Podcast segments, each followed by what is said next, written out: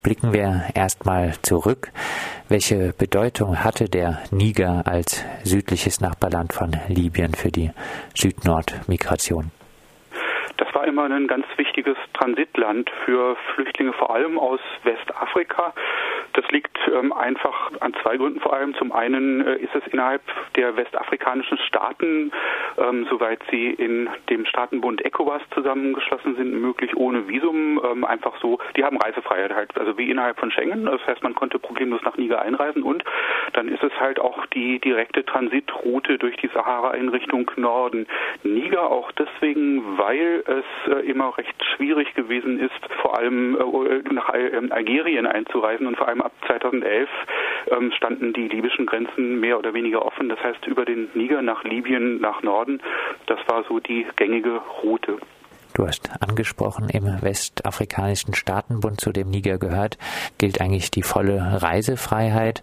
Warum hat es dieses sich dann ähm, 2015 im Fall vom Niger geändert? Äh, der damals 2015 auf Druck der EU ein Gesetz verabschieden, offiziell als Gesetz gegen den Menschenhandel. Seitdem ist es möglich, ähm, dass nigrische ähm, Repressionsbehörden halt vor allem im, äh, also in dem, im Zentrum und in den Wüstengebieten des Landes tatsächlich Menschen festnehmen, wenn sie nach Norden reisen und äh, sie an der Weiterreise hindern. Das ist eben ein neues Gesetz, das auf Druck der EU verabschiedet worden ist und im Niger selbst natürlich großen Unmut ausgelöst hat, weil es eben die Reisefreiheit zumindest partiell einschränkt. In deinem Artikel auf German Foreign Policy hast du die 120.000 Einwohnerinnenstadt Agadez äh, im Niger genauer unter die Lupe genommen. Was hat sich äh, dort durch die europäische Flüchtlingsabwehr verändert? Allem seit dieses Gesetz 2015 in Kraft gesetzt worden ist, also dieses Gesetz, sogenannte Gesetz gegen den Menschenhandel, ist es ja so, dass die äh, Migration Richtung Norden nicht mehr legal ist. Das heißt also, es fällt für die 120.000 Menschen in Agadez wirklich ein wichtiger Einkommensfaktor weg.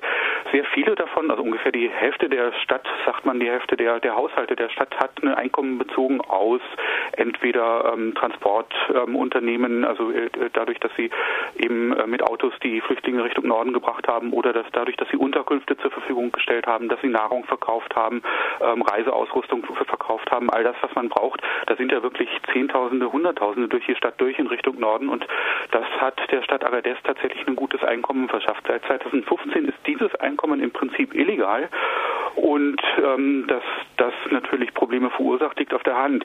Ähm, es haben sich offiziell ungefähr 7000 Menschen danach gemeldet ähm, die gesagt haben, uns ist das Einkommen weggebrochen. Sie haben sich deswegen gemeldet, weil die EU versprochen hat, mit einem insgesamt 8 Millionen Euro Fonds da einzuspringen und alternative Erwerbsmöglichkeiten zu schaffen. Nun sind es gerade mal einige hundert Menschen, die davon sich einen Erwerb haben sichern können und der ist zu großen Teilen auch deutlich niedriger, als es vorher die Einkommen aus dem Migrationsgeschäft waren. Das führt zu Unruhe und natürlich auch zu ganz massiven Problemen erstmal, ne, die, die die Grundlage von der Unruhe sind. Also wenn einem in einem bitterarmen Land wie dem Niger dann ähm, wirklich auch noch das Einkommen praktisch weggenommen wird, ist das eine richtig harte Sache.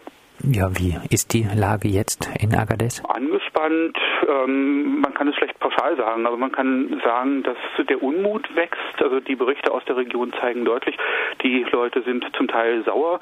Ähm, viele halten sich natürlich einfach nicht an das Verbot, ähm, die Migration in Richtung Norden zu unterstützen. Das heißt, also die Migration findet tatsächlich weiterhin statt. Allerdings wird sie außerhalb von Agadez verlagert. Sie findet illegalisiert statt, was äh, bedeutet, äh, dass die Menschen unter noch größeren Risiken Risiken nach Norden ähm, gebracht werden. Die Zahl der Todesopfer nimmt nach allem, was man wissen kann, da gibt es eine riesige Dunkelziffer in dem Bereich, aber die Zahl der Todesopfer nimmt nach all dem, was man wissen kann, deutlich zu. Ähm, die Menschen in Agadez selbst werden unruhig. Äh, manche sprechen inzwischen davon, äh, dass man sich wehren muss, dass man eine Rebellion starten muss. Ähm, nigrische äh, Hoheitsträger, vor allem auch Würdenträger in Agadez also lokale Würdenträger berichten, dass die Jugend sich die Dschihadis im Nachbarland Mali anschaut und dass ähm, also der platte Gedanke zunimmt, die Dschihadis, die stehen gegen den Westen auf, der einem da irgendwelche Regeln reindrückt. Warum soll man sich denen nicht anschließen? Also die ähm, Gefahr, dass da tatsächlich eine Rebellion und möglicherweise auch ein Übergang zum Dschihadismus stattfindet, die ist durchaus gegeben. Neben der Flüchtlingsabwehr ist im Niger auch eine immer weitere Militarisierung zu beobachten. Was äh, gibt es hierzu zu sagen? Auf verschiedenen Ebenen findet die statt. Also ein Punkt, der im Moment recht wichtig ist, ist, dass auf Druck der EU, vor allem Frankreichs, auch Deutschlands und der EU insgesamt, inzwischen eine Eingreiftruppe der man sagt, G5 Sahel-Staaten aufgebaut wird. G5 Sahel, das ist ein Staatenbund, also ein lockeres Bündnis von fünf Sahel-Staaten, zu denen Niger dazugehört, die sich zusammengetan haben, um eine militärische Eingreiftruppe von 5000 Mann aufzubauen. Der, die soll ähm, so der Idee nach irgendwann mal die französischen Truppen in der Region ersetzen. Die sind ja noch mit 4000 Soldaten im Sahel im Einsatz, jagen dort äh, halt Dschihadisten, gehen dabei gleichzeitig auch gegen unerwünschte Migration in Richtung Norden vor. Naja, und ähm, Niger beteiligt sich mit ungefähr 1000 Soldaten an dieser Truppe, die inzwischen zumindest theoretisch einsatzfähig ist. Dazu wird Niger auch von der Bundesregierung ausgerüstet. Das ist so die eine Schiene, auf der die Militarisierung vorangetrieben wird, die innere Militarisierung praktisch. Gleichzeitig ist es so, dass auch äußere Truppen immer stärker präsent sind. Zur Unterstützung dieser G5 Sahel-Eingreiftruppe dürfen auch deutsche Soldaten inzwischen in Niger eingesetzt werden. Die Bundeswehr hat einen Luftstützpunkt ähm, am Flughafen in Niamey, der Hauptstadt des Niger, eingerichtet. Und es ist parallel so, dass die Vereinigten Staaten ihre Truppenpräsenz erhöhen. Die äh, machen dort tatsächlich wohl auch ähm, ihre traditionelle, ähm, naja, sie jagen eben auch ähm, Aufständische im Niger, darunter natürlich Dschihadisten. Das ist neulich im Oktober letzten Jahres ist es schon gewesen, ist rausgekommen, weil einige US-Soldaten äh, umgekommen sind bei einem Zusammenstoß mit Dschihadisten. Sie sind in den Hinterhalt geraten. Ähm, sie jagen dort also Dschihadisten und die Vereinigten Staaten bauen dort eine Drohnenbasis auf. Das wird ähm, insgesamt so sein oder ist eigentlich auch schon so, dass Niger inzwischen nach äh, Djibouti, wo ein großer Hafen ist, der Einsatzschwerpunkt äh, der Vereinigten Staaten in Afrika geworden ist. Und äh, gerade diese Drohnenbasis stößt jetzt, die soll ausgerechnet äh, beim Flughafen von Agadez aufgebaut werden, also dort, wo eh schon die Spannungen sich ähm, erhöhen. Die Spannungen übrigens auch deswegen, weil Flüchtlinge inzwischen auch auf Druck der EU aus Libyen nach Niger ausgeflogen werden. Die zu ähm, guten Teilen eben auch in Agadez und in dieses immer stärkere Spannungsgemisch hinein wird jetzt eben auch noch eine Drohnenbasis aufgebaut, die, das befürchten die Menschen vor Ort, eben Ziel von Angriffen werden könnte. Angriffen von dschihadistischen Organisationen, klar, aber möglicherweise auch Ziel lokalen Widerstandes. Du hast jetzt schon gesagt, Flüchtlinge werden auf Druck äh, der EU in den äh, Niger äh, wieder geflogen. Es gibt ja, wie gesagt, die Pläne, Flüchtlingslager unter Schirmherrschaft auch der EU, auch im Niger oder in afrikanischen Ländern zu errichten. sieht man solche Tendenzen schon im Niger?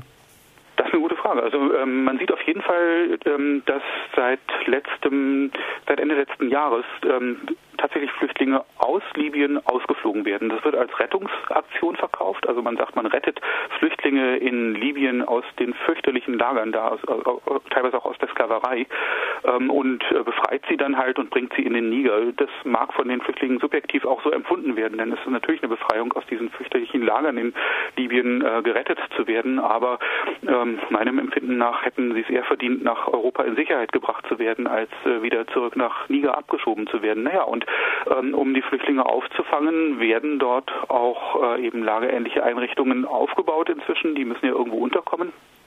Ähm, das nennt man dann Transitzentren, diese Einrichtungen, von denen gibt es einige inzwischen auch im Niger und äh, in Agadez auch. Und die Idee, die zu diesen Lagern, die man hier als Ausschiffungsplattformen verkauft, äh, umzufunktionieren, die ist auf jeden Fall da. Das heißt, es gibt Ansätze, es gibt ähm, eine, ähm, ja, äh, es gibt Gespräche mit der nigerischen Regierung, unter anderem nicht nur, aber auch mit der nigerischen Regierung.